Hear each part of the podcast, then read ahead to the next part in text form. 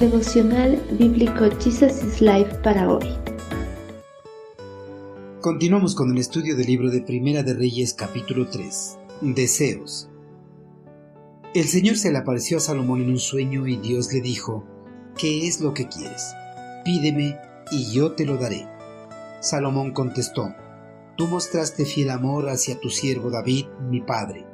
Hoy sigues mostrándole tu fiel amor al darle un hijo que se siente en su trono.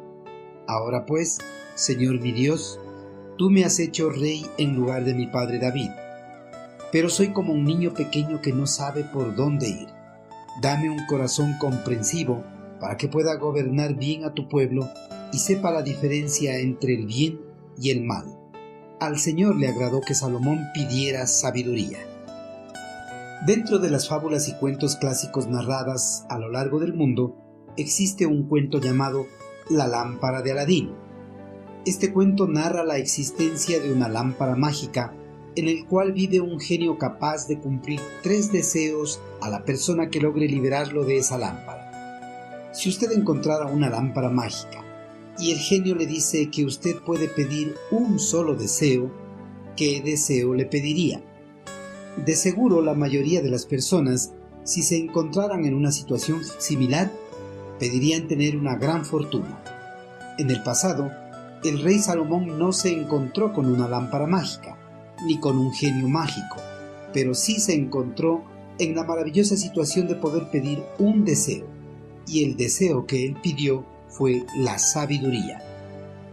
En cierta ocasión, cuando el monarca hebreo se encontraba en la ciudad de Gabaón, el eterno Creador se le apareció en un sueño y le dio la oportunidad de pedir un deseo.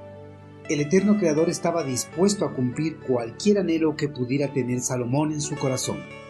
Salomón, antes de hacer su petición, reconoció el favor que había recibido del Señor. Reconoció el amor, la fidelidad, la gracia y la misericordia de Dios para levantarlo como rey de su pueblo, a pesar de su falta de madurez y conocimiento para poder dirigir de la mejor manera el reino. Salomón, cuando fue coronado, tuvo alrededor de 20 años. A esa edad, carecía de experiencia y habilidad para la administración de justicia. Gobernar no implicaba solo controlar, sino saber administrar la vida cotidiana del pueblo. Por eso, ante el ofrecimiento de Dios, él contestó abiertamente su falta de capacidad y experiencia para ser rey. Cuando se le dio la oportunidad de tener lo que deseara más en el mundo, Salomón pidió sabiduría, un corazón entendido para poder guiar bien al pueblo y para tomar decisiones correctas en conformidad a la voluntad de su Creador. Esta petición agradó al Señor y le fue concedida, junto con riquezas y gloria, así como larga vida si Salomón anduviera en obediencia a Dios. Salomón descubrió lo que muchos otros han experimentado desde entonces, a saber que Dios no solo respondió a su oración, sino que aumentó los dones generosamente. Hoy en día, Dios ofrece a cualquiera de sus hijos el don más grande que pudieran pedir.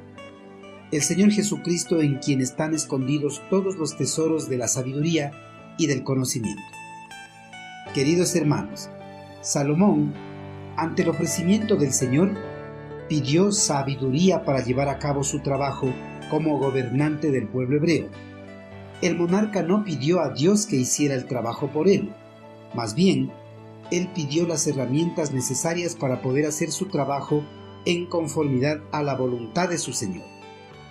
Hermanos, al igual que en el pasado, el eterno Creador está dispuesto a conceder el anhelo de nuestro corazón, siempre y cuando nuestros anhelos estén en conformidad a su santa voluntad.